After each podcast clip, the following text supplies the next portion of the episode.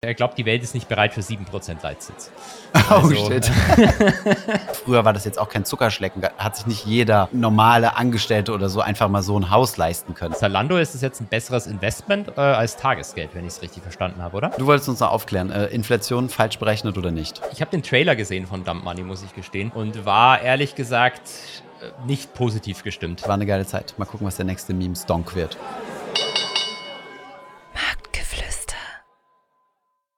Hallo und herzlich willkommen zu Marktgeflüster, Folge Nummer 61 mit dem wertgeschätzten Herrn ähm, Goldgraf.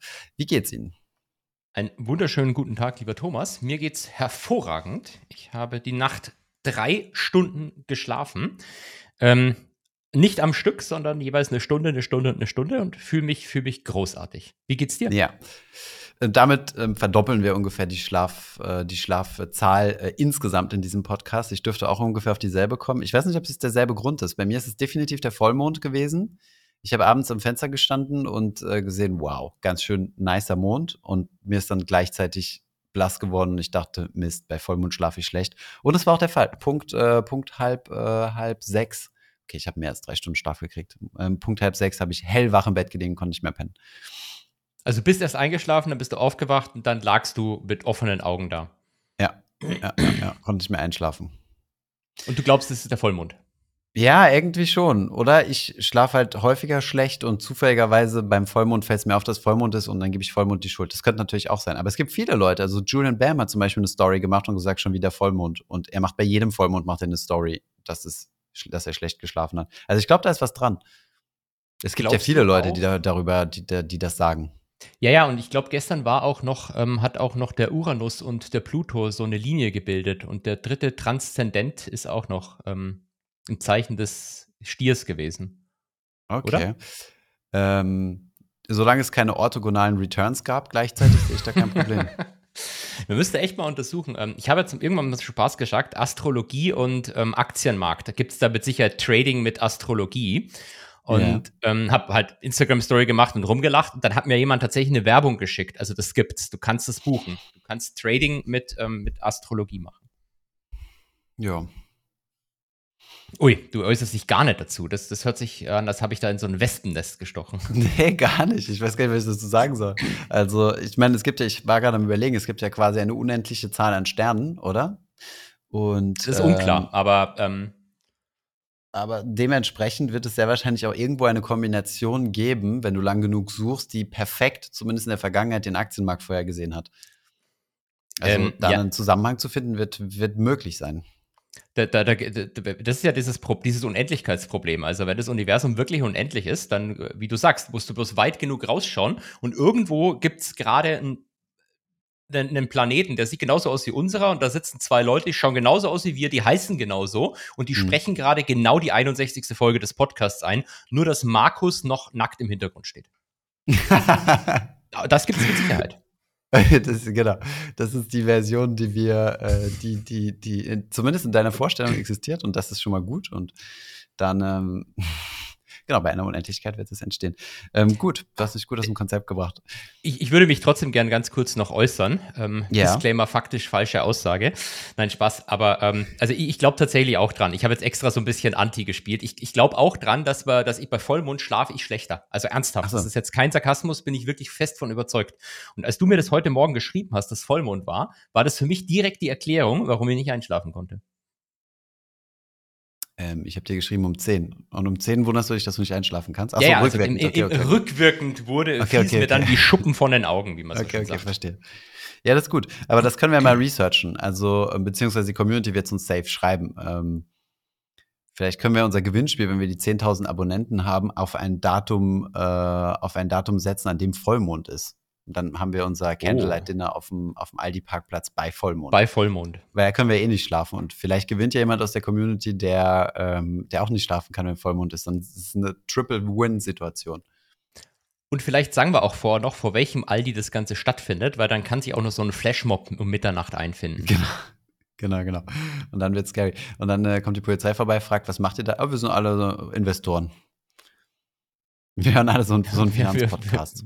genau, wir, wir überlegen uns die neueste Trading-Strategie auf Basis der Konstellation der Sterne. Ja, genau. Finde ich gut. Finde ich gut.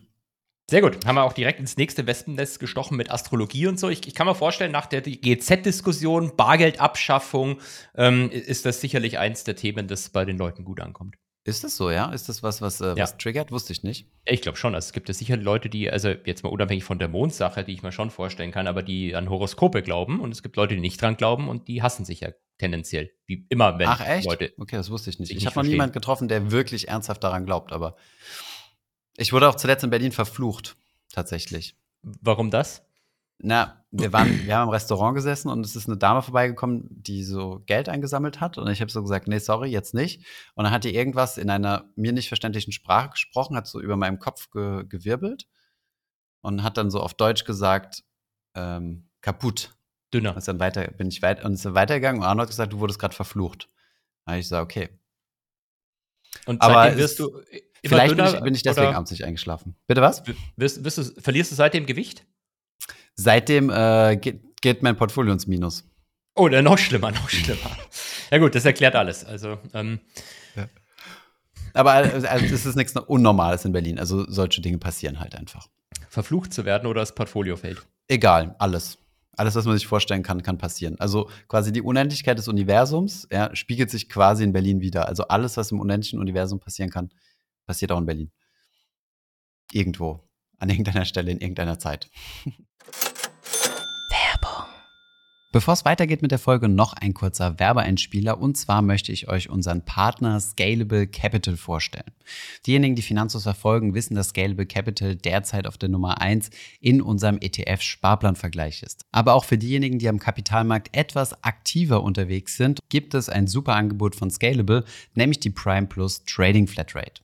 Diese ist nämlich in Deutschland ziemlich einzigartig. Statt wie bei anderen Broker bezahlt ihr dort nämlich nicht pro Trade, sondern habt einfach ein monatliches Abo bei Scalable, wo ihr dann alle Aktien, ETFs und Co. ohne Ordergebühren handeln könnt ab einem Volumen von 250 Euro.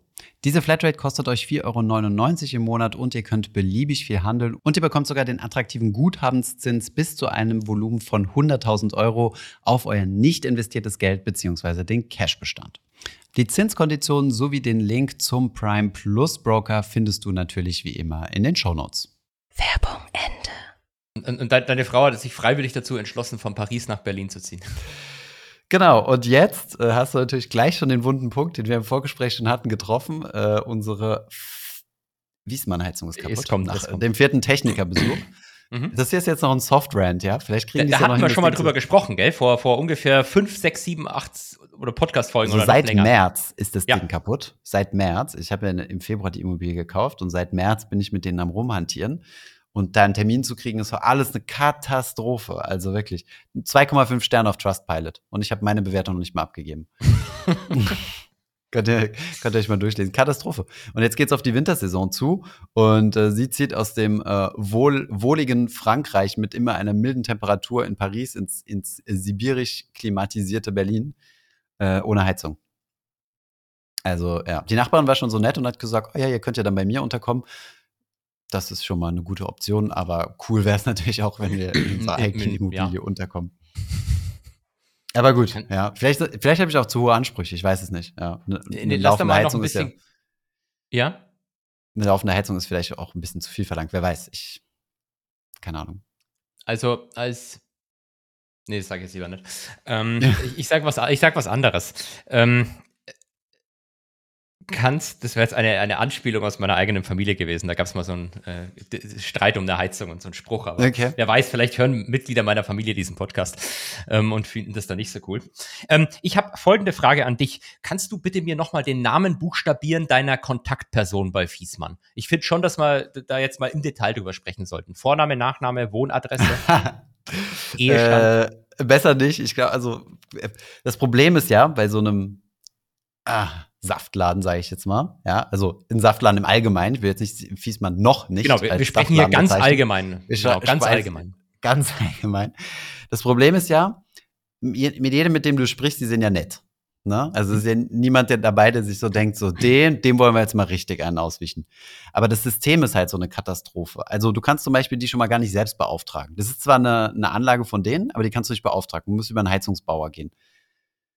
Also so eine, so ein, ja. Hm, ja. Ähm, der, dem habe ich gesagt, komm mal vorbei, das Ding ist kaputt. Der sagt so, nö, keine Ahnung, die Fehlermeldung kenne ich nicht, Wiesmann. Dann sagt Wiesmann, jo, wir müssen nochmal vorbeikommen. Wir haben dem Heizungsbauer gesagt, der sagt mich. Das heißt, du musst immer schon mal über einen Heizungsbauer gehen.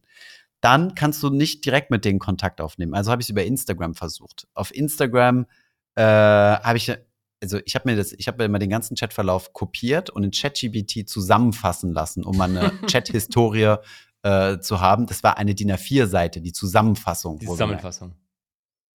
Ja, viermal sind Techniker vorbeigekommen und so weiter. Also der Customer Support Agent ist wirklich sehr nett, aber der hat dem sind halt komplett die Hände gebunden. Also der sagt so, ja, ich habe an die Disposition Bescheid gegeben. Also das sind sehr wahrscheinlich die, die die Techniker koordinieren. Mhm.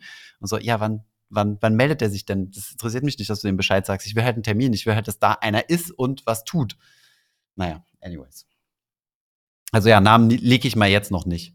Aber wir, wir drohen das an. Also Fiesmann, Max habt ihr gehört? das war dieser Max Fiesmann, mit dem ich da gesprochen habe. Jetzt, jetzt hinterziehen sie auf der einen Seite Steuern beim, äh, beim Verkauf der deutschen Traditionsfirma an die bösen Heuschreckeninvestoren in den USA. Hinterziehen sie schon Steuern und jetzt hast du nicht mal eine Heizung mehr. Die hinterziehen Steuern? Ist das auf, wieder eine Strukturierung? Aus, die, diese Aussage war faktisch falsch und ein überspitzter äh, Kommentar des armen Professor Graf. Klammer zu. Okay. aber äh, machen Sie echt Steueroptimierung? Also nicht hinterziehen, ist ja klar, aber wie, wie wird der Deal optimiert?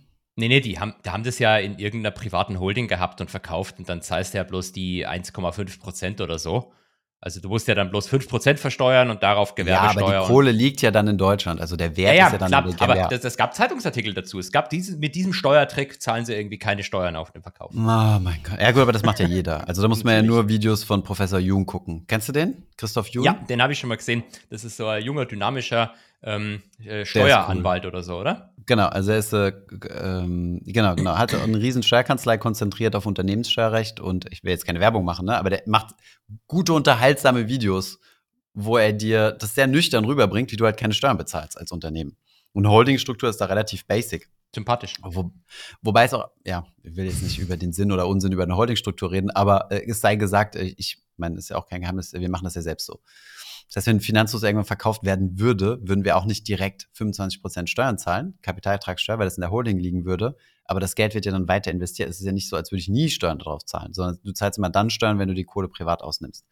Anyways, können wir mal ein andermal drüber reden. Jetzt ja, außer, ich, ich wollte, ich wollte es gerade, es gibt ja so Tricks, wie man das Geld dann auch trotzdem rausziehen kann. Aber jetzt hören wir mal lieber auf damit, sonst ähm, ist es noch illegale Steuerberatung, oder? Äh, deswegen nennen wir es doch Steuercoaching, haben wir letztes Mal stimmt, äh, stimmt. uns ja, entschieden. Ja. Bei good uns gibt es nur noch Steuercoaching. Übrigens, ähm, wir haben eine Antwort gekriegt, habe ich dir geschickt, von unserer Steuerfrage an Wir lieben ja. Steuern. Die Sarah war bei mir im Livestream gewesen und äh, da habe ich sie gerügt, dass sie unsere Folge nicht gehört hat. Daraufhin hat sie sich gleich nachts dran gemacht und mir am nächsten Morgen eine Mail, also die Folge gehört und nachts noch oder am nächsten Morgen eine Mail geschrieben und gesagt, hey, hier, so läuft das mit der Kryptoversteuerung. Ähm, willst du kurz erklären, wie das ist? Also bei Bison spielt das ja keine Rolle, weil die beklauen euch ja quasi hm? eure Staking Rewards, aber. Genau, die steckt der Richie ja, selber ein und kauft ja. sich damit seinen Grill. ähm, nee, erklärst du, weil ich habe dann einen Kommentar dazu von einem anderen Steuerberater bekommen. Ach, echt? Okay. Also unsere Spekulation war ja gewesen, wenn du, also das war ja lange unklar gewesen, wenn du Coins, also du darfst ja Coins ein Jahr lang halten und dann verkaufst du sie und dann musst du keine Steuern auf die Gewinne bezahlen, weil das ein privates Veräußerungsgeschäft ist, keine Kapitalanlage. So. Wenn du aber jetzt, wenn diese Coins jetzt für dich wirtschaften, wenn du sie zum Beispiel stakest, also wie das ja bei Ethereum der Fall ist, dann war es unklar gewesen, ob du dann, ob es dann nicht doch kapitalertragssteuerpflichtig wird.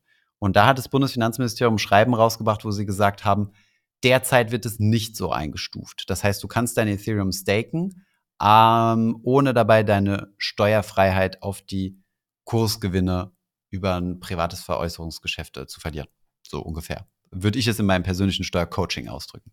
Ja, genau. Und da hat mir ein Steuerberater doch geschrieben, ich glaube, nee, oder Wirtschaftsprüfer, ich weiß gar nicht, was er von beiden ist, ähm, dass das eine sehr. Beides genau. Ähm, dass das eine, stimmt, dass es eine sehr ähm, überraschende Rechtsauffassung vom Bundesfinanzministerium sei und er würde den Text eindeutig anders lesen. Aber solange die das so, so sehen, ist alles gut. Okay, ja.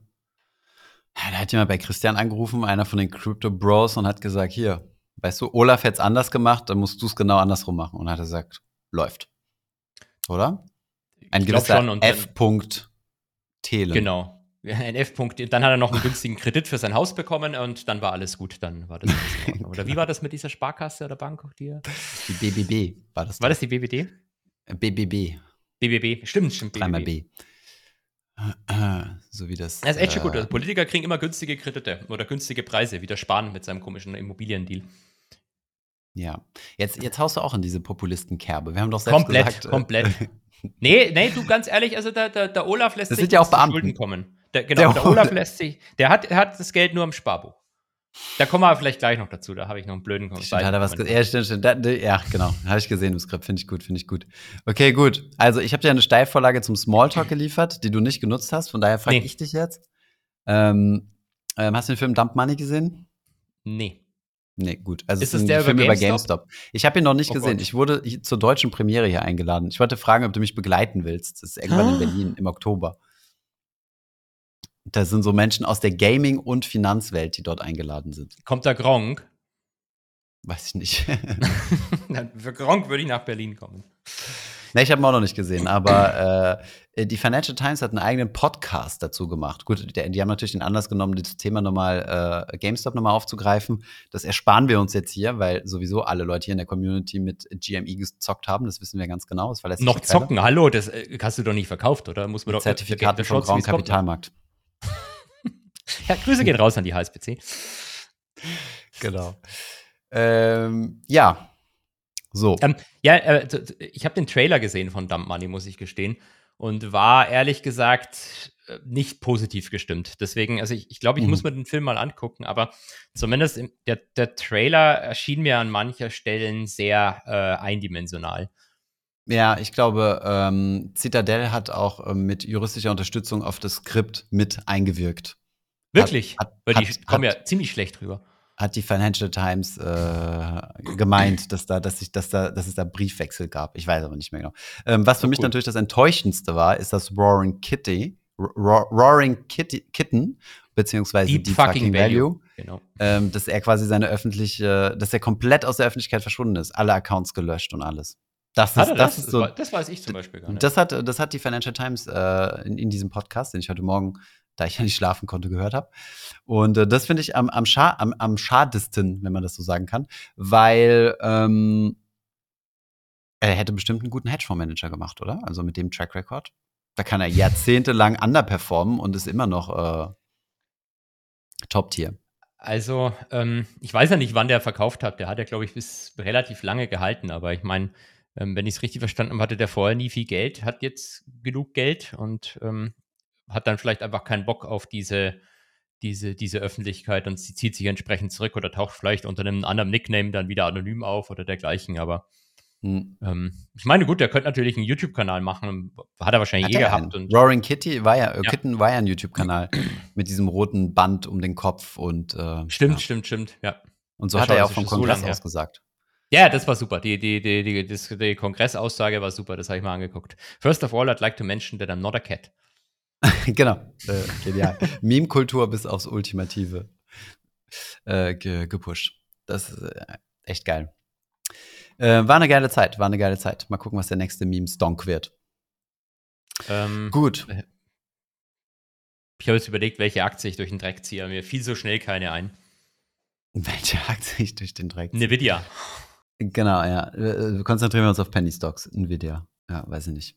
Äh, hast ja genug in dem Hedgefonds, den wir später besprechen wollen. Wir müssen jetzt wieder ganz oft Ach, Hedgefonds mach- sagen, weil dann, dann halten wir die Leute dran, an der, an der Stange. Ich wusste, dass es die richtige Strategie ist. Die Wochenhighlights. Hedgefonds. Hedgefonds, Hedgefonds. Gut, Aber- sollen wir über das Thema was- äh, Immobilien? Ja. So, will- willst du über Immobilien sprechen? Ja, ich dachte mir, komm, du bist mein guter Sidekick Kick dafür. Also, äh, für mich hat das Ganze ja so begonnen. Ich habe ähm, auf Bloomberg einen Artikel gelesen, dass der Scholz irgendwo eine, einen Auftritt hatte, ich weiß schon gar nicht mehr wo. Und dann hat er gesagt, die Zinsen sind nicht das Problem. Die Leute haben nur zu wenig Geld. Also hat, er- hat er nicht so gesagt, aber ich glaube, das war so die Hauptaussage. Er sagte, Zinsen sind nicht das Problem, weil die Bauzinsen, die waren früher auch viel höher. Mhm. Und ähm, das, das größere Problem sei doch, also Bloomberg hat dann auch so geil geschrieben irgendwie, ja, es, äh, es regte sich niemand im Publikum, keine Reaktion. Ähm, Aber das größere Problem sei doch, wenn ich ihn richtig verstanden habe, hat er das ernsthaft gesagt, das größere Problem sei, dass die Leute zu wenig Eigenkapital haben. Also wenn ich es übersetzt sagen darf, das Problem sind nicht die Zinsen und die Mhm. Kosten. Das Problem Mhm. ist, dass die Leute zu wenig Geld auf dem Girokonto haben. Und Mhm. da kennt er sich ja aus. Ja.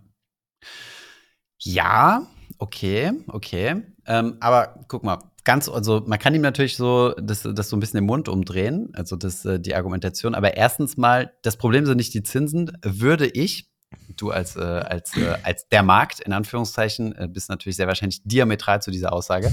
Aber ich finde, die Zinsen sind tatsächlich nicht das Problem, wenn du mal den historisch langfristigen Durchschnitt dir anguckst.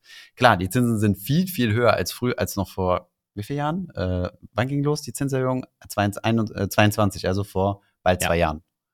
Einem Jahr. Doch. Ja, Eineinhalb. als- ja. ja. ja, ich glaube, die EZB hat erst im Sommer angefangen, wenn mich nicht täuscht. Die ist ja immer behind the curve. Gut, okay, dann sagen wir anderthalb Jahren. Ähm, und äh, nichtsdestotrotz sind wir jetzt bei 4%. Mein Vater hat mir einen Kredit gezeigt, äh, einen Kreditvertrag, wo er nur 8 oder zwischen 8 und 12 bezahlt hat, teilweise. Also das ist schon, das ist schon okay. Damals waren die Immobilienpreise natürlich deutlich günstiger. Und ein zweiter Punkt, äh, das Thema Eigenkapital ist tatsächlich auch, das hatten wir ja in einem Video aufgearbeitet, äh, über das wir ja immer sprechen wollten, hat tatsächlich Markus rausgesucht, äh, die Zahlen. Deswegen möchte ich mich da jetzt nicht ähm, äh, mit, mit Brüsten. Nein, nein, nein, nein, nein, die Zahlen sind alle richtig, äh, 100 Prozent, aber ich äh, wollte mich nicht damit fremden Lorbeeren schmücken. Und ähm, die, die Sparraten sind runtergegangen tatsächlich. Das heißt, unsere Elterngeneration hat quasi mehr Geld auf die Seite gelegt für den Traum des Eigenheims. Und heutzutage wollen wir halt gleichzeitig Lambo und Immobilie haben. Und ich glaube, darauf wollte so ein bisschen hinausgehen, äh, unser Bundeskanzler. Ähm, weil Eigenkapital heißt ja nicht gleich Girokonto. Eigenkapital kann ja auch, keine Ahnung, Zero-Day-to-Expiry-Option sein. Genau. Konservative Produkte für die Altersvorsorge, wie wir beim letzten Mal gelernt haben. Konservative, Ähm. graue Kapitalmarkt. Wir brauchen so einen Buzzer, der, geht, der zählt immer, wie oft du grauer Kapitalmarkt sagst im Hintergrund. Machen wir ein Trinkspiel draus. Genau. Ähm, was, was, was erwidere ich darauf jetzt? Also, ich habe mir ja dein Video auch angeguckt Mhm. und da äh, seid ja, da gab es ja diesen, diesen, dieses komische Ding da von der OECD. Ähm, Mhm. Dieses, wie, wie wurde das genannt? Also irgendwie netto Haushalts Einkommenspreis, äh, genau, Einkommenssteigerung im Vergleich zur Immobilienpreissteigerung. Ich glaube nicht mal die Steigerung, sondern die absoluten Levels als Ratio irgendwie Ja, so. ja. Hm. Ja, als Ratio. Ja. Ähm, das war also erstmal äh, Hate an die OECD. Ihr habt wirklich die beschissenste Drecks-Website, die ist noch schlimmer als das Online-Banking von der Deutschen Bank. Ähm, du findest nirgendwo, ja, ich habe mir das angeguckt und mein erster Gedanke war, ah, der Thomas, der vergleicht da das durchschnittliche Nettoeinkommen. Das geht ja nicht, du musst das Medianeinkommen nehmen. Mhm, Und dann habe ich mir aber versucht rauszufinden, ob das jetzt das, der, der Durchschnitt oder der Median ist. Und das schreibt die OECD nirgends. Aber Mhm. ich glaube, tief in deren Website gefunden zu haben, dass es tatsächlich der Median ist. Also, dass diese Mhm. Zahl sinnvoll, sinnvoll ist. Geil, jetzt hast du gerade ungefähr so 150 äh, Hate-Kommentare unter dem Video geschrieben. Ihr müsst den Median nehmen, nicht den Durchschnitt. Ähm, platt gemacht. Aber es ist, Dankeschön. glaube ich, Da habe ich jetzt nicht mit ist, glaub ich, gerechnet. Ich habe auch nicht mitgerechnet, aber ich dachte, ich war ziemlich sicher, dass der Durchschnitt ist. Aber ähm, ist, ich glaube, es sieht so aus. Das ist schön, wenn man Hater hat, die mal recherchieren können, weißt du? Da- Das, das schätze ich wirklich an dir. Ähm, nee, ich glaube, das Hauptproblem ist, ähm, wa warum vielleicht, ähm, ich, ich habe jetzt die Kommentare unter dem Video nicht angeguckt, aber warum das vielleicht manche Leute nicht so fühlen. Ähm, du hast es ja gezeigt. Äh, also ich habe auch von der Tagesschau, glaube ich, so einen, so einen Satz gefunden, den habe ich uns da rein kopiert. Hier, ähm, 1988 zahlte man für ein durchschnittliches Reihenhaus in Deutschland 190.000 Euro. Mhm. 2020 waren es 470.000 Euro. Eine Steigerung um 150 Prozent. Welche, also vielleicht lebe ich in einer falschen Welt. Deswegen, es kann echt sein, vielleicht bin ich unter so einer Glocke und habe eigentlich keine Ahnung von nichts. Das kann wirklich Hm. sein. Das meine ich jetzt wirklich todernst. Ja. Aber wo findest du ein fucking Reihenhaus für 470.000 Euro? Also alles, was ich gesehen habe, ist 800k aufwärts.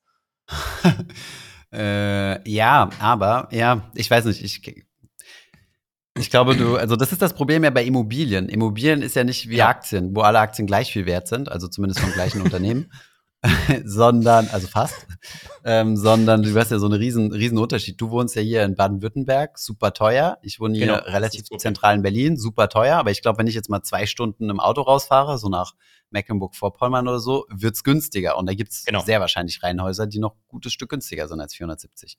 Also ja, abgesehen davon, also ja, das hat sie, das steht so in der Tagesschau. Also es war auch tatsächlich eine Inspiration zu diesem Video, weil die auch auf das Thema eingegangen sind. Mhm. Ähm, weil es gibt ja momentan viel so Bashing oder was heißt so, heutzutage kann man sich keine Immobilie mehr leisten. So nach dem Motto, das wäre jetzt so ein Problem der neuen Generation. Aber ähm, die Tagesschau hat tatsächlich als erstes mal diesen Ball ins Rollen gebracht, mal zu sagen, na ja, ähm, früher war das jetzt auch kein Zuckerschlecken, hat sich nicht jeder normale Angestellte oder so einfach mal so ein Haus leisten können. Ja, das war nur in den USA der Fall gewesen vor 2007, 2008. Hashtag Ninjas. Aber das war ein anderes Thema. Ja gut, ich meine, dass die Tagesschau natürlich Regimepropaganda verbreitet, das wissen wir alle. Klammer auf, Satire, Klammer zu. Ähm, nee, aber ich, ich glaube, das Problem ist halt wirklich schon, wenn du in München arbeitest, ähm, dann bringt dir das natürlich nichts, dass, dass du dir ein Haus in, in, in, in, in Rostock leisten kannst. Genau. Also die, aber das, die das haben wir auch viel, viel da haben wir auch viel darauf hingewiesen im Video, ne? Also ja. das ist ja, genau, sag ich. Ich habe es am Anfang eingeleitet, du hast es ja im Video gesagt. Ihr habt es sogar den Chart gezeigt, so schön, ich glaube, München ja. gegen Deutschland oder so. Ja, ja, ja.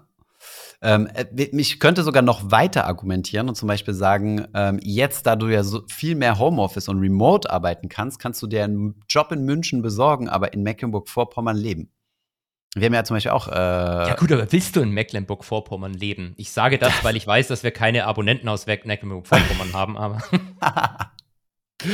nice. Nachdem wir die Österreicher beleidigt haben und in der letzten Folge auch die Belgier ähm, äh, jetzt machen jetzt in Deutschland weiter. Nee, genau, ich finde MacPom ehrlich gesagt schön. Ich meine, das ist tot ernst. Ich war ja, mal ich in, Wir machen dort Offsites immer mit Arno. Ja? Mhm. Also, ich, ich, war, glaube ich, in Rost Rostock ist MacPom, oder? Ne, bevor ich mich wieder blöd. Das muss wir jetzt alleine aus Baden. Jetzt kann, kann der Erste schon wieder schreiben, ey, die beiden haben überhaupt keine Ahnung von nix. Ich, ich, das, oh, das nee, wahrscheinlich, nee, ich sag Rostock ist Aber die Person hat dann zumindest den Podcast schon mal 25 Minuten lang gehört und äh, damit genau. diskreditiert sie sich selbst. Das sind auch, äh, Rostock ist ja in der Nähe von Stralsund und Stralsund war der Wahlkreis ja. von Angela Merkel und Angela Merkel kam aus MacPom, also glaube ich, müsste es passen. Okay. Ähm, da, da, ist, glaube ich, doch relativ schön. Da war ich ein paar Mal und hat mir gut gefallen. Aber ich glaube, das ist auch die teurere Ecke von MacPom. Ja, wahrscheinlich, ja. Ja. Wir sind immer so mecklenburgische Seeplatte oder so. Also halt so, wo so Seen und Saunen sind, wo man dann halt einfach mal am Wochenende arbeiten kann und dann abends schwitzen. Das ist gut. Das, ähm, ich war bisher nie dazu eingeladen. Ich werde mir das ähm, hab, hab verstanden. Message received. Machen wir mal, machen wir mal ein Brainstorming. Also ich habe dich ja jetzt ins Kino eingeladen zu Dump Money. Stimmt, stimmt. Aber, stimmt. aber du hast ja den Trailer nicht gut gefunden, von daher. Ich habe ich hab deine Message verstanden. Dann nachher heißt es wieder, ja, Berlin ist so weit. No, no, no, no. Dann sperren wir bloß wieder ein irgendwo. Genau. Okay, und dann auf dieses Video hin gab es natürlich äh, schallernde, äh, schallendes Echo aus der Bitcoin-Community. Äh, wurde ein Video gemacht, wurde ich direkt am Sonntag darauf äh, hingewiesen, eure Quellen sind falsch. Ähm, dann, das freut man, freut sich natürlich, freut man sich natürlich immer, wenn äh, auf dem Video schon 20.000 Views drauf sind und man erfährt, dass die Quellen falsch sind. Also leicht, leicht anschwitzend, also schwitzen ging los, Notebook aufgeklappt, nochmal in die Quellen rein. Hm keine Fe Fehler gefunden, stimmt eigentlich alles soweit. Und äh, dann gab es montags gleich ein Reaktionsvideo drauf, dass die Inflation ja falsch berechnet ist, dass Banken Geld aus dem Nichts schaffen. Und ähm, ich weiß gar nicht, was die konnten, also was, ja, die Zahlen sind reingekommen, Inflation. Nee, Diane Feinstein ist tot. Wer? Äh, eine demokratische Senatorin in den USA mit 90. Sorry, das, die Inflationszahlen sind auch irgendwo da, aber das hat mich jetzt irgendwie Mehr geschafft. War eh schon alt und schwach, aber trotzdem war jetzt Okay, okay, gut. naja, jedenfalls, äh, du wolltest uns noch aufklären. Äh, Inflation falsch berechnet oder nicht? Ja, die Frage ist halt immer, wie du es berechnest. Inflation wurde halt schon tausendmal geändert, das Berechnungsverfahren. Es wird auch jetzt auch immer noch angepasst. Teilweise sorgen die Anpassungen dafür, dass die Inflation niedriger ist. Teilweise sorgen sie, wie glaube ich, ähm, vor ein oder zwei Jahren, als die EZB gesagt hat, wir nehmen jetzt auch die, die, die Miete, wenn du im Eigenheim lebst, nehmen wir sowas mit rein, mhm. was du an Miete zahlen würdest. Das sorgt dafür, dass Inflation eigentlich höher rauskommt, als sie mhm. vorher war. Ähm, man, die, diese Geschichte mit dem hedonischen Adjustieren, dass das Handy immer besser wird und deswegen eigentlich sogar billiger, weil es mehr Lebensqualität bekommst, das stimmt schon. Ähm, aber kann man kritisieren, ja. Ich weiß gar nicht, ob Inflation so das Wichtige ist überhaupt. Ich meine, das Einzige, was mich interessiert, sind die Immobilienpreise und was ich verdiene. Es kann mhm. mir eigentlich wurscht sein, ob der Immobilienpreis real steigt oder fällt, solange dieses Ratio irgendwie genau. passt. Ja, wir haben auch lange überlegt, ob wir, ob wir die immobilienadjustierten äh, ähm, ähm, Immobilienpreise mit reinnehmen wollten. Wir haben es dann aber trotzdem gemacht, wir haben es nicht so ausführlich gemacht, aber zumindest haben wir gesagt, okay, zumindest äh, adjustieren wir die mal nach Inflation, um halt mal zu gucken, wie sind denn die Immobilienpreise gestiegen? Sind die stärker gewachsen als die Inflation oder sogar weniger? und äh, eigentlich relativ konstant geblieben. Nur in den letzten, in den letzten Jahren hat die Inflation, also haben sie die Inflation überholt. Das dürfte sich aber jetzt 22 und 23 wieder umkehren. Da dürfte die Inflation höher gewesen sein als die Immobilienpreise. Das hast du im Video auch Anstieg. gesagt. Ab, ab 2015 ging es so richtig los mit dem Immobilienanstieg. Ja. Und was war denn da? Warum denn ab 2015? Was ist da los gewesen? 2015? Ja, wahrscheinlich nie erfahren. Was war 2015? Ich stehe echt gerade auf dem Schlauch. Da hat die EZB mit den Anleihekäufen angefangen. Im Januar ah. haben sie es angekündigt, im März ging es los. Das macht schon Sinn, dass dann die, Genau, QE, Money Printing, Money Printer goes brrr. Money goes brrr, ja, okay. Und auf einmal alle im Immobilienmarkt, ja. Ach, das ging 2015 los. Okay, ja. gut. Und jetzt hoffen wir natürlich alle, dass Money Printer weiter brrrt, aber ähm, habe ich auch nochmal ein Thema mit aufgenommen, wo wir darüber diskutieren können. Okay, ich würde erst ganz kurz eine andere Sache noch ansprechen. Ähm, ja. Z Zalando hat einen Exit-Scam. Hast du dir das angeguckt? ja, habe ich mir tatsächlich angeguckt, ja. Hat äh, uns jemand aus der Community darauf hingewiesen, ob wir dazu was sagen können. Und ich habe das noch nie gehört, ehrlich gesagt. Ich dachte erst, dass es irgendwie so ein Fake ist, dass das gar nicht mit Zalando zusammenhängt. Aber es gibt tatsächlich mhm. so eine Firma, die heißt irgendwie Saver. Also Startups geben sich ja mittlerweile so Namen, dass du es nicht aussprechen kannst. ähm, das heißt, ähm, nicht Buy Now, Pay Later, sondern Save Now, Buy Later. Und was du machen kannst, du kannst quasi in Zusammenarbeit äh, bietet Zalando das anscheinend an. Du kannst denen zum Beispiel äh, vier Monate lang 50 Euro überweisen. Dann hast du 200 gespart. Bei Zalando schon gut geschrieben. Und dann geben die dir nochmal irgendwie auf die, eine Bestellung, wenn du das Geld dann nutzt, 20, 20 äh, Euro Rabatt. Und das sind ja dann irgendwie, jetzt kann man natürlich den Time-Weighted Return oder was ausrechnen, aber wenn wir das mal ignorieren, sind es irgendwie 10% mhm. Return auf vier mhm. Monate. Wenn ich das mhm. annualisiere, das ist ja eigentlich schon ziemlich geil. Also hat Zalando, ist das jetzt ein besseres Investment äh, als Tagesgeld, wenn ich es richtig verstanden habe, oder? Mhm, definitiv, ja. Ich finde es auch, ich finde es auch verrückt. Also ich finde es ja so ziemlich die innovativste Innovation, die ein Fintech-Startup jemals gebracht hat. Also auf die Idee zu kommen, Geld auf die Seite zu legen, um sich dann seine Kaufkraft in Zukunft zu erhöhen, finde ich einfach revolutionär. Da, da, also Hut ab. Da braucht es definitiv ein, ein fancy Startup für, oder? Äh, auf jeden Fall, auf jeden Fall. Ähm, was, was, was ich natürlich am spektakulärsten fand ist, und man kann auch auf der, deren Webpage gucken, da erklären sie es dann auch irgendwo in den Fragen. Also die, der Punkt ist halt, ähm, warum sollte dir Zalando 20, äh, 10% zahlen quasi auf vier Monate? Warum, warum sollten sie das tun, außer dass es halt vielleicht ein Marketing-Gag ist, ähm, wenn das Tagesgeld ja viel weniger ist? Und der Witz ist halt, dass das eben, ähm, dass, dass, es, dass es eben nicht irgendwie dein, dein Geld bleibt, sondern im Wesentlichen gibst du Zalando Geld. Und wenn mhm. die zum Beispiel defaulten sollten, dann ist das ganze Geld, das du da eingezahlt hast, im Wesentlichen weg. Ja, keine, nicht nur im keine Wesentlichen, sondern weg. Kein genau. Sondervermögen oder sowas, ja. Genau. Genau, du hast halt ja. Zalando Credit Risk und musst es ja benutzen, um irgendeinen so Scheiß da zu kaufen. Ich weiß gar nicht, was Zalando verkauft. Ja. Ich wobei man, auch dazu, gekauft, wobei man dazu sagen muss, ich könnte mir vorstellen, dass es Zalando eigentlich ziemlich egal ist, wie du dich, also wo die die Kohle herkriegen, weil so müssen sie natürlich 10% Rabatt geben oder 10% günstiger. Wenn du aber über eine Buy Now Pay Later Solution gehst, also so ein typisches Klarna ähm, Schuldenfalle, ähm, müssen die auch zahlen. Also äh, Klarna macht ja auch die Hand auf ähm, dafür, dass die als Payment Solution angeboten werden. Das ja. dürften sehr wahrscheinlich keine 10% sein, aber dann machst du mal noch eine Rabattaktion hier und da und so weiter. Also ich denke, in der Vollkostenrechnung ähm, dürfte das Zalando relativ egal sein, nur dass Buy Now, Pay Later jetzt einen ziemlichen, äh, berechtigterweise, äh, einen ziemlichen Imageverlust so ein bisschen erlitten hat, habe ich so das Gefühl. Und ähm, da ist es natürlich sehr fancy zu sagen, ja, wir unterstützen jetzt die Leute, die erst äh, sich Gedanken über ihre Finanzen machen und dann konsumieren. Ich finde, wir sollten das mit Aktien auch machen. Da kann ich einfach Berkshire von mir aus ähm, zwölf Monate lang Geld überweisen und dann kriege ich eine Aktie von denen, aber mit 20% Rabatt. Ja, finde ich gut. Ja, finde ich eine gute Idee. Da sollten wir mit Scalable drüber sprechen. Ob die das nicht, ob die das nicht einführen wollen, ja. Grundsätzlich, ja. Schlag, schlag's mal den Pot zuvor. Machen wir. ähm, genau. Aber ja, klar, Kontrahentenrisiko. Auf der anderen Seite muss man sagen, ähm, ja, ich würde mal gerne wissen, wie erfolgreich das ist, weil normalerweise, hm, ich meine, wie, wie wird es denn verbucht? Also sehr wahrscheinlich wird es ja bei, bei Zalando als, ähm, als, ähm, so, oder? Als, äh, nee, als, ähm, also auf, der, auf deren Bilanz ist es ja eine Verbindlichkeit gebucht. Also, und ja. äh, besser ist es ja eigentlich, wenn sie es direkt als Revenue buchen können. Das heißt, eigentlich haben sie ja schon einen Interest, wenn jemand bereit ist, das Geld, den Geldbeutel aufzumachen, ist es ja eigentlich cooler, wenn sie es als Revenue verbuchen können, oder? Und Ja, deswegen haben wir eigentlich einen, deswegen haben wir eigentlich ein Incentive dafür, deine Sparphase möglichst schnell durch ein unglaublich attraktives Angebot zu unterbrechen, dass du die Kohle gleich auf den Kopf haust. Oder? Aber vielleicht erwirbst du eigentlich, die Frage ist, wie sie es rechtlich bauen. Du könntest auch so bauen, dass du eigentlich Gutscheine bei Zalando erwirbst. Die haben es halt noch nicht zugeschickt, aber mit jedem 50 Euro erwirbst du einen 50-Euro-Gutschein.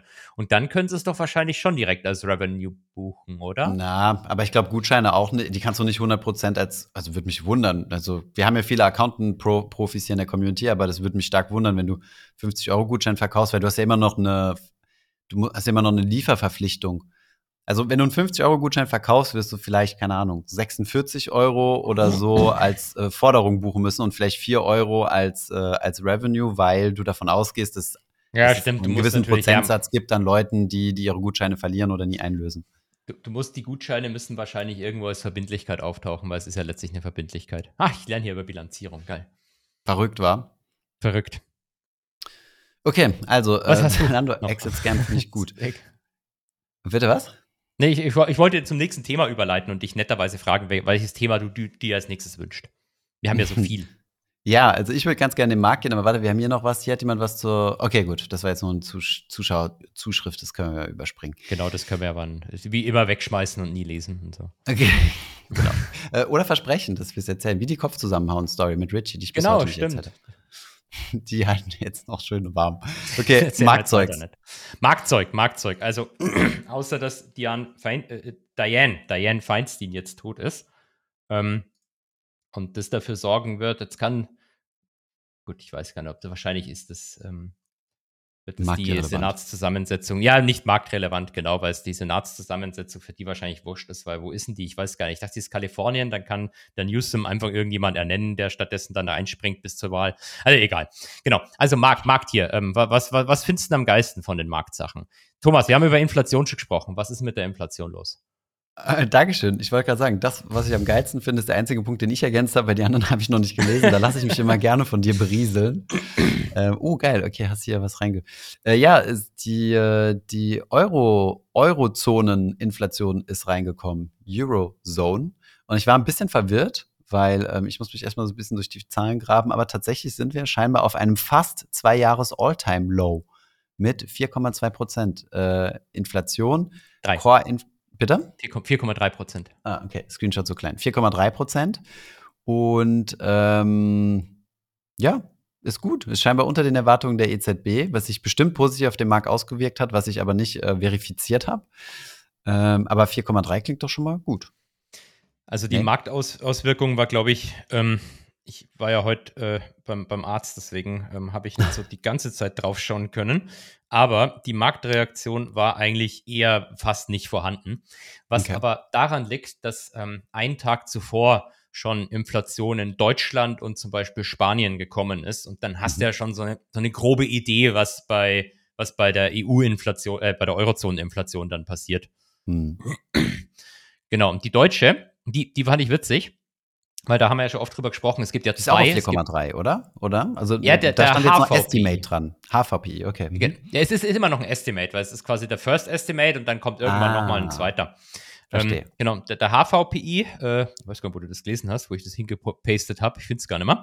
Aber nee, der, der HVPI war, war 4,3 und der VPI ist auf 4,5 Prozent reingekommen. Aber ich habe jetzt eine Frage an die Community. Mhm. Jetzt passt auf. Die deutschlandweite Inflation ist bei 4,5 Prozent im Jahresvergleich. Energie ist bei 8,3 Prozent im Jahresvergleich. Essen bei 9,0. Also deutlich höher als die 4,5. Mhm. So, wenn du aber jetzt die Inflation ohne Essen und Energie nimmst, dann landest du nicht bei 4,5, sondern bei 4,6. Du nimmst die beiden Sachen raus, die überdurchschnittlich stark gestiegen sind, Mhm. Und la landest bei etwas, das Was stärker. leicht darüber liegt. Statt genau, das sogar leicht darüber liegt. Hm. Wie geht das? Das ist eine gute Frage, ja. Ein Gedankenrätsel. Lass mich mal überlegen. Hast du die Antwort? Lohnt Ich sich glaub da zu schon. überlegen? Ich, ich habe es gestern äh, äh, kurz drüber nachgedacht, dann hatte ich es jetzt, müsst ihr aber selber wieder nachdenken, weil ich es schon wieder vergessen habe. Aber es, es, es lohnt sich, glaube ich, dazu überlegen. Ähm, Mhm. Der Grund könnte sein, dass andere Dinge noch stärker gestiegen sind. Also, dass alle anderen im Schnitt es müsste ja so sein, dass alle anderen im Schnitt darüber gelegen haben, oder? Ja, aber dann kann, der, dann kann ja nicht der Warenkorb bei 4,5 sein. Ja, stimmt, stimmt, stimmt. Bullshit, ja. Kannst ja nicht sagen. Es, es ist tatsächlich ein Rätsel. Nee, du musst es auflösen, deine Spekulation. Ich weiß es nicht. Die Community wird schlauer sein. Genau, wir könnten es auch einfach mal offen lassen, ob die Community da drauf kommt oder nicht. Ja, aber jetzt bin ich zu gespannt. Ich will das ja schon wissen. Ja, ich, also gut, dann, bis- wir können zusammen überlegen. Ähm, Okay. ich Hilf mir, glaub- wie bei so einem Brain-Teaser. Wenn, wenn du im Interview bist und der Interviewer dir eine Frage stellt, die du nicht beantworten kannst und Ja, dir dann genau. so kleine Tipps gibt, damit du nicht komplett vor dich hinschmilzt. Ähm, wie, wie ging das nochmal? Das könnte man natürlich jetzt rausschneiden, die ganzen Überlegungen. Am Ende sage ich einfach bloß die Antwort, war das einfach. Ich glaube, dass das Problem sind am Ende solche Basiseffekte. Weil die Frage ist ja zum Beispiel, ich glaube, das müssen wir echt rausschneiden, weil ich überlege jetzt echt lang. Achso, ich dachte, du hättest die Antwort. Ich dachte, du gibst Nee, nee, ich habe hab sie gestern gehabt. Gestern habe ich mir gedacht, ja, passt, aber dann vergesse ich es halt immer. Genau wie warum Esther immer unter dem Deposit Rate ist. Muss ich jedes Mal neu nachdenken und braucht dann eine halbe Stunde. Ähm, warte mal. Äh, wenn, die, wenn die Energiepreisinflation bei 20 ist und Mhm. dann geht die lang, doch das, sind doch, das sind diese Basiseffekte. Wie kann man das erklären, dass man das versteht? Ach Da so, ja, Moment, ja klar. Nee, du hast recht. Du hast recht. Äh, Das ist ja gar nicht, maßgeblich ist ja gar nicht die 8,3 oder die 9 Prozent, sondern die Frage ist ja, wo war es vorher? Ja, genau, Darum genau. doch. Wie erklärst du das jetzt, dass wir das verstehen? Äh, okay, okay. Genau, okay, die Frage ist, äh, wo, wo war das vorher? Also du gehst also davon aus, dass vorher war, war Energie und Essen bei nicht 8,3 und 9, sondern bei 8,8 und 9,5 oder so. Und die sind jetzt quasi runtergegangen. Und die sind stärker gefallen. Also quasi, es muss ja, Ja, bedeuten, dass so, Essen und genau. Energie stärker gefallen ist, als die, die anderen, die noch im Warenkorb drin bleiben. Ja, ja daran liegt's. Ja, aber die es Veränderung. Ist, aber es muss dann quasi nicht nur der letzte Monat sein, sondern du hast ja zwölf Monate und es fällt Mhm. hinten was raus, es kommt was Neues dazu. Mm. Ähm, das, das ist, es ist schon, es ist schon so, wie du es, muss, muss so sein, wie du es erklärt hast, aber ich, ich, ich kann es jetzt auch nicht netter formulieren, dass man es sofort versteht. Das sind halt diese scheiß Basiseffekte. Mhm, Ähm, mhm. wenn zum Beispiel hast du eine, eine ähnliche Geschichte, äh, wenn besondere Ver, Ver, Vergünstigungen reinkommen, wie das 9-Euro-Bahnticket oder wie viel Euro das gekostet hat, weiß ich nicht, Mhm. das dann Das rausgefallen ist. 9 Euro, Genau, dann führt das ja dazu, dass der Index plötzlich wieder nach oben springt. In, Mhm. in dem Monat, wo das rausfällt und es keine 9 Euro mehr kostet, sondern 9,40 oder wie viel es auch immer jetzt kostet. Also du drückst die Inflation bei Einführung des Deutschlandtickets, aber wenn es dann aus dem 12-Monats-Schlitt wieder rausfällt, das Deutschlandticket, dann springst Ja, genau. du auf einmal von 9 Euro zu den normalen Preisen und dann hast du brutale Inflation. Ja, so, genau, solange halt der, der, der 12-Monats-Zeitraum, den du immer anguckst, dann quasi Mhm. den einen Teil nimmer mit drin hat und den anderen Mhm, schon. mhm. Also den Drop hast du nicht Genau. mehr und den Ding hast du dann drin. Und dann sieht es irgendwie so aus, als würde es mega steigen. Also, das ist, das ist letztlich, äh, du hast es eigentlich schön erklärt. Ich habe es nicht so schön erklären können, aber das, ist letztlich der Hintergrund. Und, aber es ist, ich finde es halt lustig, weil auf den ersten Blick sieht es halt total falsch aus. Ja, true. Ja, hast recht. Das ist bei, bei der Inflation, weil du immer bedenken musst, dass es ja eine Veränderung ist zwischen zwei Genau. Die beinhaltet Genau. ja quasi schon zwei Werte und dir nur die 8,3 Prozent anzugucken, ist halt nicht so hilfreich. Genau. Okay, gut. Sehr, sehr, sehr großer Exkurs. aber wir, Aber haben's wir haben noch eine, eine andere Inflation, die kann ich dir noch zurufen. Die kam nämlich jetzt Die ist gerade reingekommen. Genau, von einer halben Stunde eigentlich schon. Ähm, nämlich ähm, äh, Personal Consumption Expenditures, also quasi das Lieblingsinflationsmaß in den USA von der Fed. Mhm. Und die, die Antwort ist, dass wir die Zahlen genannt haben. Ähm, in der Headline wurden 3,5 Prozent erwartet und es kamen 3,5 Prozent raus. Beim Mhm. letzten Mal war es 3,4, also ein Ticken hoch. Ähm, und in der Kerninflation wurden 3,9 erwartet und es kamen 3,9 was ist raus. Headline, was ist Headline und Kern? Ich dachte Headline Kern- der Kern. Kern- Nee, Ke- Kettland ist. Achso, Kern ist ohne Essen. ist Ah, ich frage dich das raus. jedes Mal. Jedes Mal stelle ich die Frage. Gut. Ja, Aus Nummer- educational Gründen, damit die Leute, Genau, die neu dass die Leute natürlich das immer irgendwie. Ja. ähm, Ich ja, denke immer an die neuen Hörer und Hörerinnen. Äh, Die, die war jedenfalls 3,9. 3,9 wurde erwartet worden. Beim letzten Mal war sie 4,3. Ist nach unten gegangen und ist sogar auf Monatsbasis, also kam in in den Erwartungen rein, aber auf Monatsbasis kam sogar leicht unter den Erwartungen rein. Also alles gut. Alles gut. Alles chillig. Es gibt alles chillig. Der Markt steigt auch schon wieder. 1% so beim Plus im Nasdaq, 75 Basispunkte im S&P, 1,2 im DAX und der WIX ist 6% down. Oh, Können all in tragisch. Aktien gehen. Alles ist erledigt.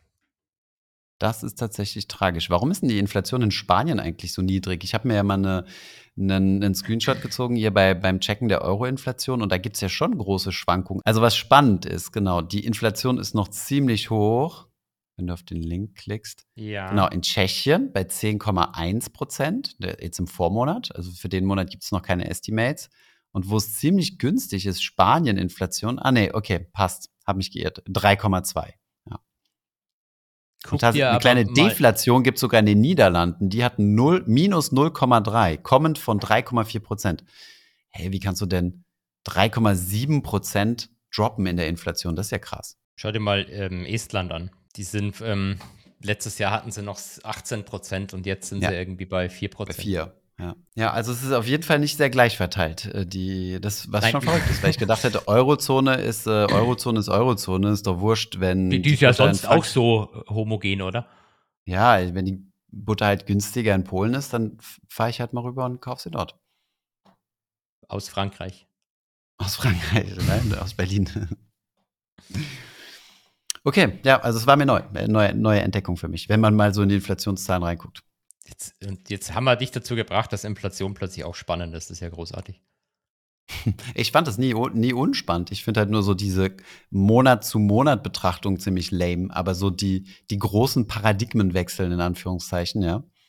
Ja, weißt du, was das Geilste an der Monat-zu-Monat-Betrachtung ist? Ähm, jetzt so als Beispiel, die Kerninflation in den USA gerade eben haben wir ja gesagt 0,1 ähm, Mhm. auf Monatsbasis und erwartet wurden 0,2. Das Mhm. hört sich dann so an, als krass, 0,1 tiefer, ist ja 50 Prozent tiefer, aber Mhm. das wird immer gerundet. Also wenn heißt die Erwartung auf eine Nachkommastelle, wenn es heißt, die Mhm. Erwartung war 0,2, kann es sein, dass die Erwartung eigentlich 1,5 war.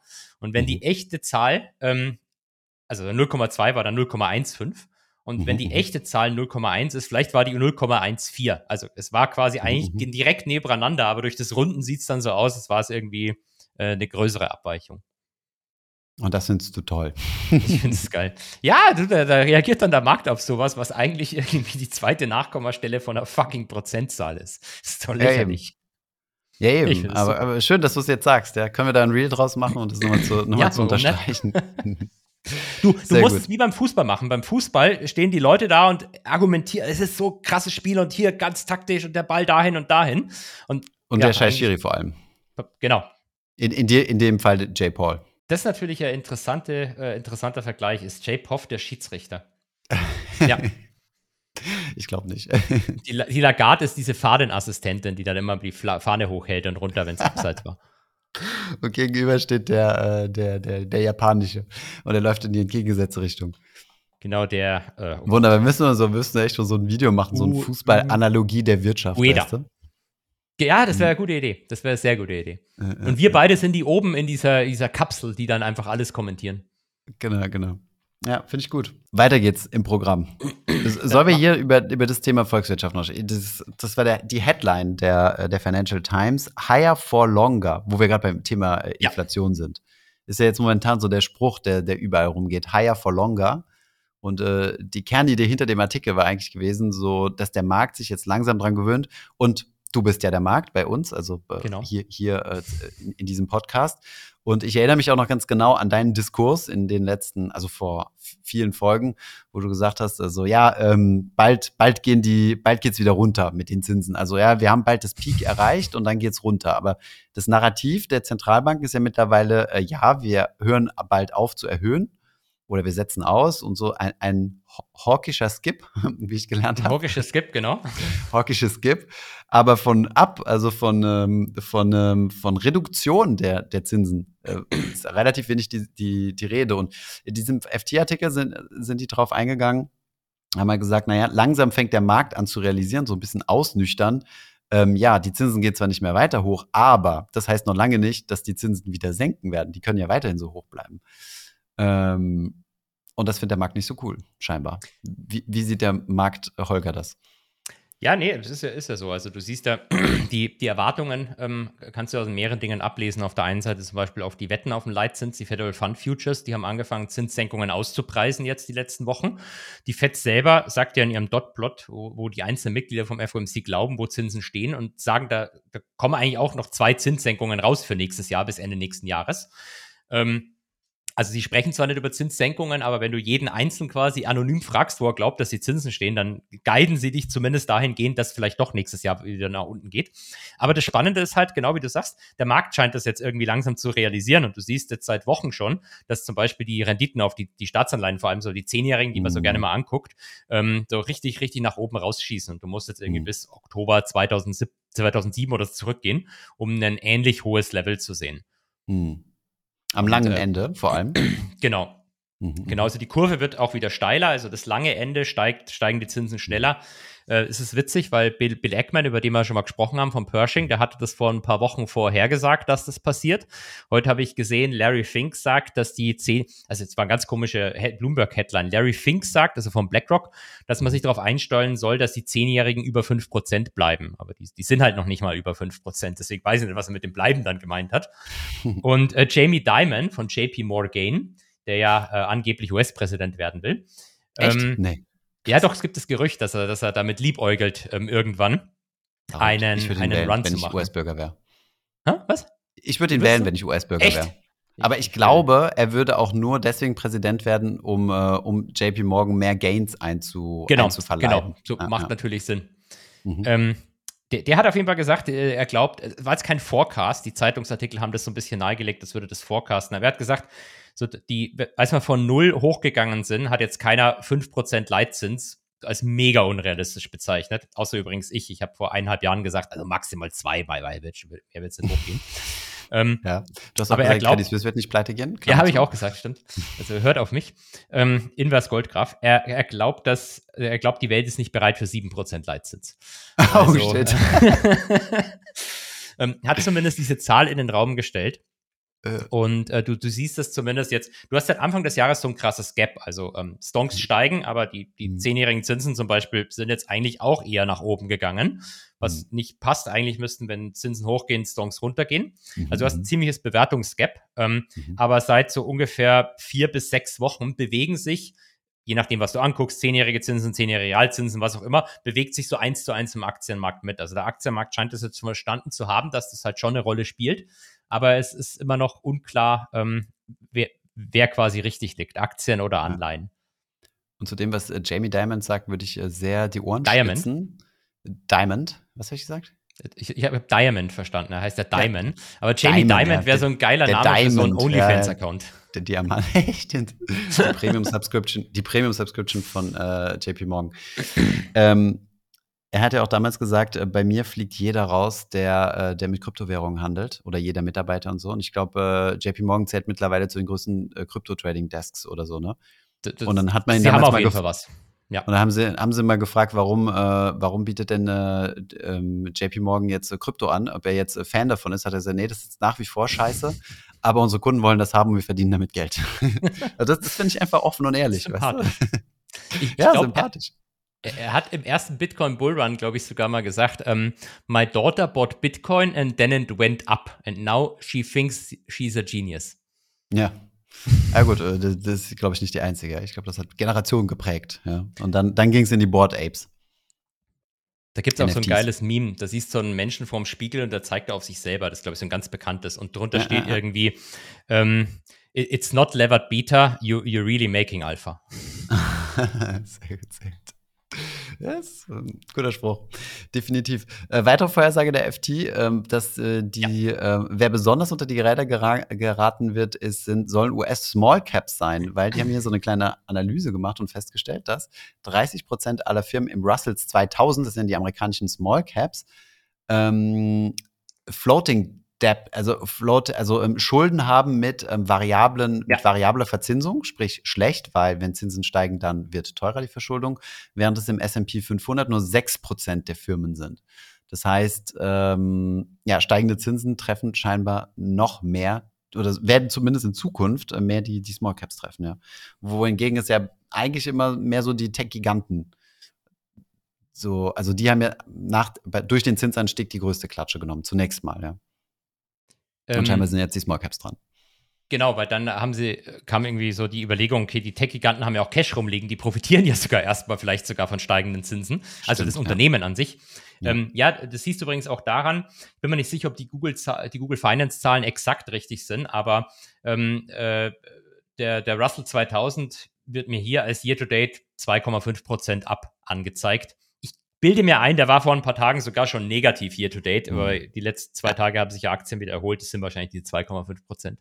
Ja, genau. Also ja, Small Caps haben das, äh, haben das zumindest nicht mitgemacht, was man in den großen Indizes gesehen hat seit Anfang des Jahres die ja überwiegend durch die ganz großen Werte getragen wurden. Ne? Genau. Ne? Also wenn du jetzt mal einen S&P 500 mit einem S&P 500 ähm, Equal Weight vergleichst, also da, wo quasi Apple ein Fünfhundertstel Gewicht hat und nicht 10 Prozent oder keine Ahnung, wie viel es sind, ähm, da, der lief ja auch definitiv oder deutlich schlechter als der. Wie hast du das ja. nochmal genannt? Äh, da, da hast, hast, du so einen Fachbegriff genannt.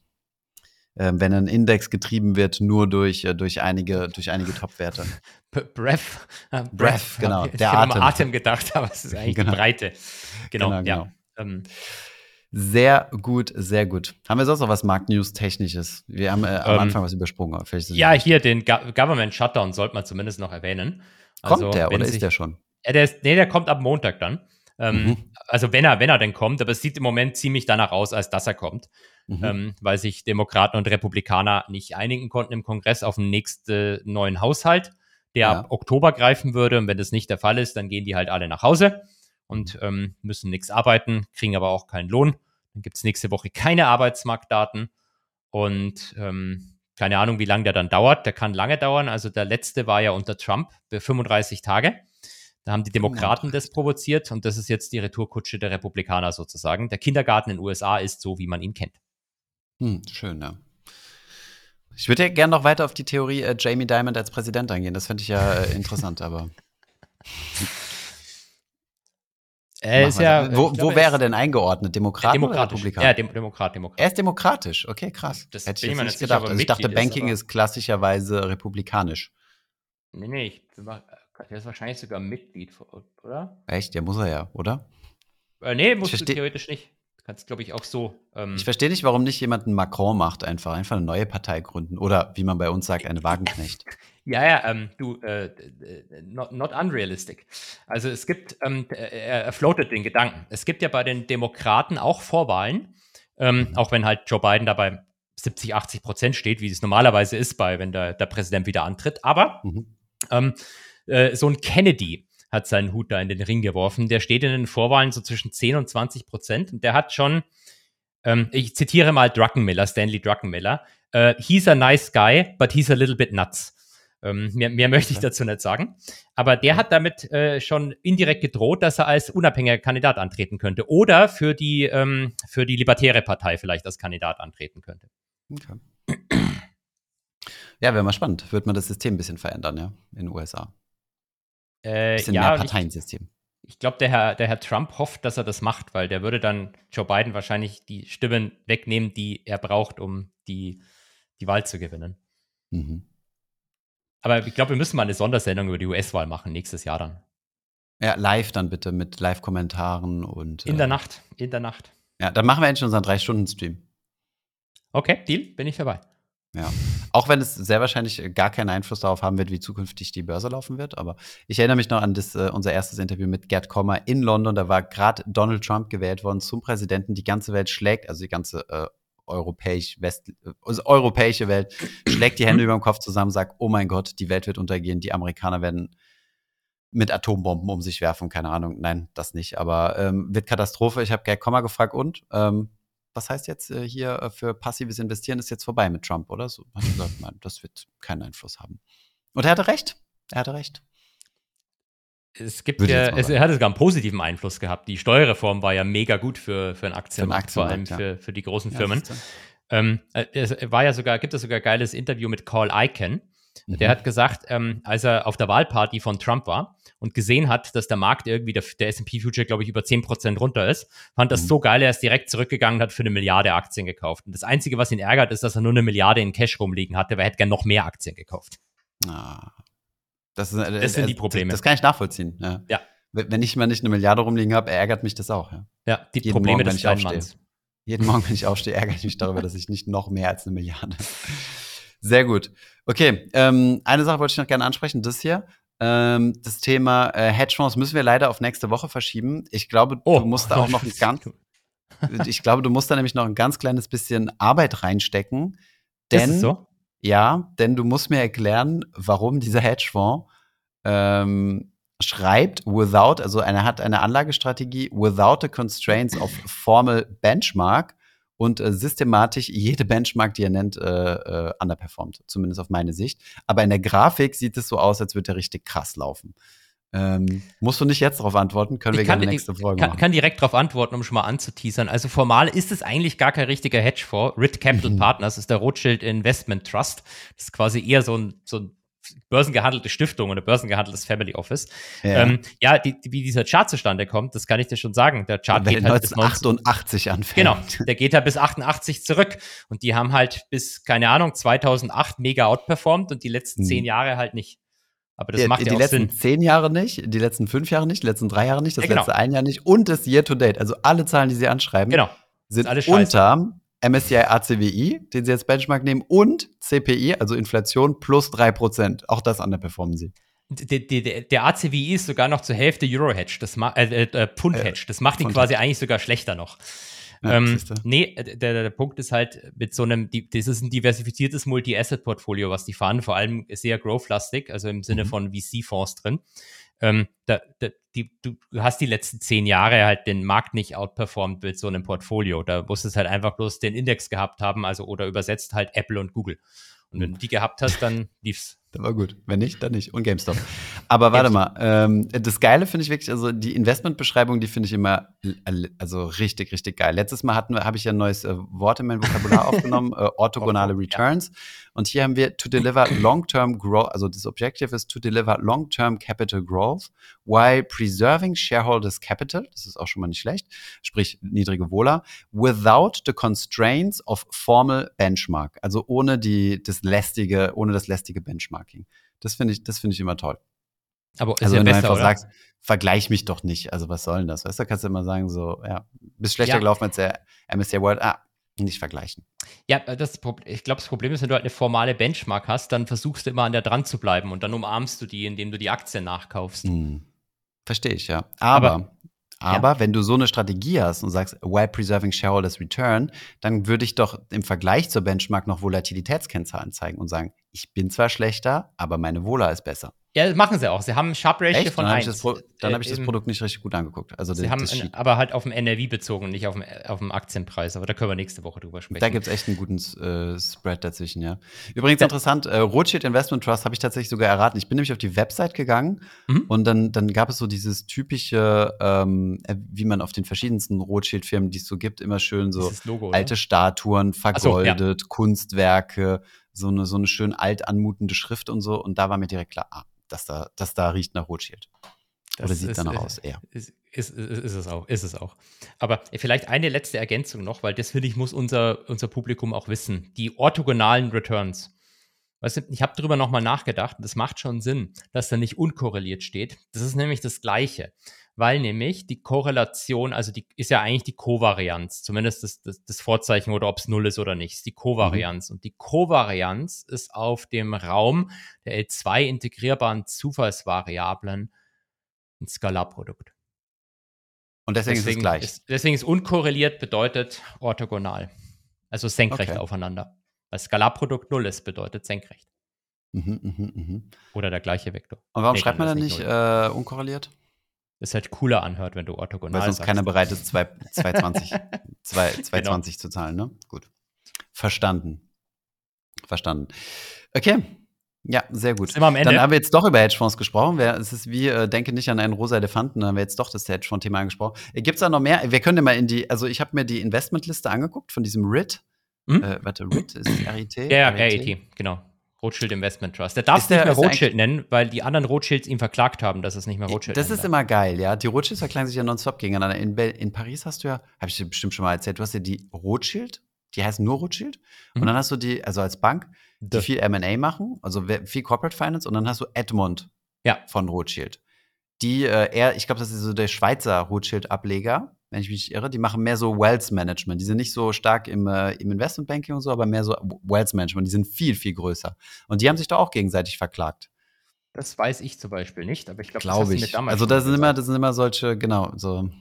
Das ist das Problem, wenn deine Familie schon einige hundert Jahre alt ist und in so viele aufgesplittet sozusagen. Aber es ist halt immer noch, ich finde es immer noch den geilsten Namen der Welt. Also der einzige Name, der noch geiler ist als Rotschild, ist Schwarzschild. Aber ähm, Das gibt's? ja, das äh, hat äh, Schwarzschildradius, schwarzes Loch so ausgerechnet. Eigentlich, der, der, der Schwarzschild hat, glaube ich, das, das schwarze Loch aus, aus Einsteins Gleichungen hat er sich das, das schwarze Loch hergeleitet, als, als Beispiel eigentlich nur für so einen Mhm. Spezialfall, der unrealistisch ist. Und dann hat es halt wirklich Sinn gemacht. Der hieß Schwarzschild. Okay.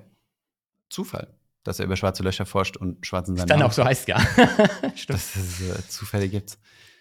Sehr gut. Und dann äh, noch eine lustige Sache. Was heißt lustige Sache? Wir haben ja in den letzten Folgen immer Broker-Updates gegeben. Jetzt wollten wir auch nochmal ein Broker-Update geben, was ich. Äh, nee, haben wir ja schon drüber gesprochen, oder? Ist das Broker-Update? Nee, hier, dass eToro seine Aktivitäten im Kryptobereich für Deutschland einstellt. Das weiß ich. es- Das habe ich letzte. Ich weiß es auch nicht mehr, ob wir darüber schon gesprochen haben. Ich habe es auch Ich glaube, gesehen. wir haben darüber gedacht, schon mal gesprochen. Nee, wir haben ja schon mal drüber gesprochen. Ich glaube, im Kontext mit Bison. Naja, jedenfalls, falls wir nicht drüber gesprochen haben, ähm, die stellen ihre, ihre Kryptoaktivitäten ein und du kannst deine, deine, deine Kryptos nicht mehr auf die eigene Wallet abziehen. Kannst du nur noch verkaufen. Sehr wahrscheinlich zu hohen Spreads. Super. Deswegen bin ich auch bei lauter so Auslandsbrokern. Das ist immer ganz tolles, äh, ganz tolle Erfahrung. Qualitätszeichen ist meistens Zypern. Also wenn ein Ja. Broker auf Zypern sitzt, dann heißt das, dass er äh, guten Geschmack hat, gutes Klima, ähm, solche Dinge. Und dann sollte man dort auf jeden Fall einen Account eröffnen, ganz, ganz klar.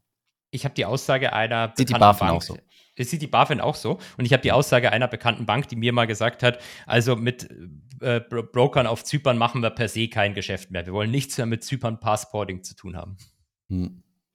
Warum, verstehe ich auch nicht, aber. Verstehe ich auch nicht. Kann, kann ich nicht nachvollziehen. Gut, Holger, Haben wir haben, äh, wir haben äh, einige Sachen durchgeboxt. Ähm, freut mich sehr. Wir können nächste Woche wieder über Hedge Funds reden. Und Hecken, ähm, Hecken, Heckenfunds. Genau, und äh, kannst mir gerne noch einen anderen zurufen, dann, dann schaue ich mir auch den mal an. Aber ähm, ansonsten. Weißt du, ja, pass mal auf. Wir immer hab- noch über die Performance von dem hier reden. Dann, dann rufe ich dir jetzt einen noch zu. Zenvest. Zen Zenvest. wie Zen, entspannt. ZEN. Genau, Zen und dann VES. Das ist ein, glaube ich sogar, ne- ich, ich habe es selber noch nicht angeguckt, das ist eine börsengehandelte Aktie, glaube ich sogar. Und ähm, wenn ich es jetzt nicht im Kopf verwechselt habe, mir kam das jetzt gerade spontan, ist Zenvest unter dem Verdacht, dass die, also sie haben mega performt, weil sie GameStop ZE im Portfolio haben. V-E-S-T. Nee, Siegfried Ah. Emil Nordpol, Hm. Ja. Warta Emil Ah. Okay, okay. Z. Ähm, die hatten GameStop im Portfolio, als das Short Squeeze kam.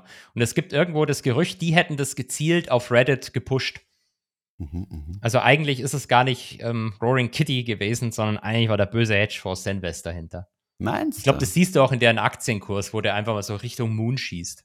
Okay, okay. Buddhist Society. Ich habe schon wieder falsch geschrieben, glaube ich. Also eben bei Zen West mit V-E-S-T bin ich The Club Deal Management Software. Also eine Software, wo du quasi zusammen Angel-Tickets schreiben kannst. Also gemeinsam mit deinen Freunden in Startups investieren kannst, die dann pleite gehen. Das ist genial, oder? Grauer Kapitalmarkt in einer Software abgebildet. We love Eine, it.